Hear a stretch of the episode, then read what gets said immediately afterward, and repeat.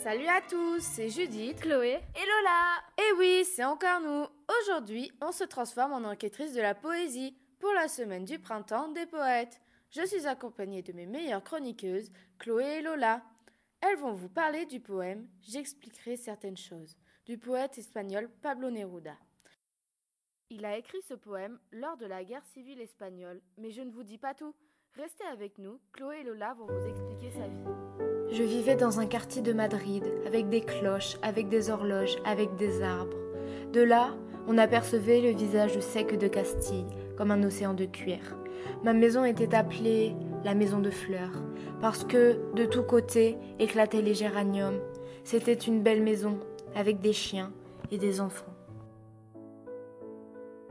Vous venez d'écouter un extrait de ce poème espagnol. Si votre oreille est bonne, vous avez pu constater que cet extrait est à l'imparfait. Mais pourquoi? Lola, peux-tu nous expliquer? Bien sûr. Par cet extrait, Pablo Neruda a voulu exposer son bonheur de la vie espagnole avant le terrible changement. Il décrit sa maison tel un lieu de bonheur. Il décrit sa vie tel un long fleuve tranquille.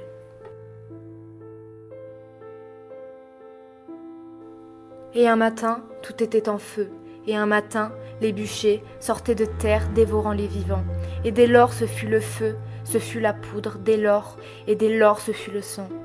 Généraux, traîtres, regardez ma maison morte, regardez l'Espagne brisée. Mais de chaque maison morte surgit du métal ardent au lieu des fleurs.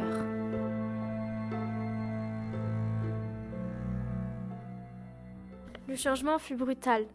Le soleil, les champs remplacés par le sang, les bombes. Franco, Hitler, terrorisant le peuple. Dans le poème, il y a deux parties, le bonheur et la guerre. À travers ces strophes, les émotions sont présentes. Quel était le but de Pablo Neruda, Lola? Neruda est un poète engagé. En écrivant J'expliquerai certaines choses, il dénonce les horreurs et les crimes de guerre. Son but est de passer un message engagé et de montrer à quel point la guerre détruit des vies.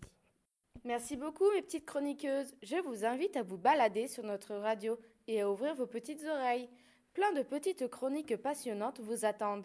C'était Judith, Chloé et Lola pour le printemps des poètes. À, bientôt, bientôt sur Radio M.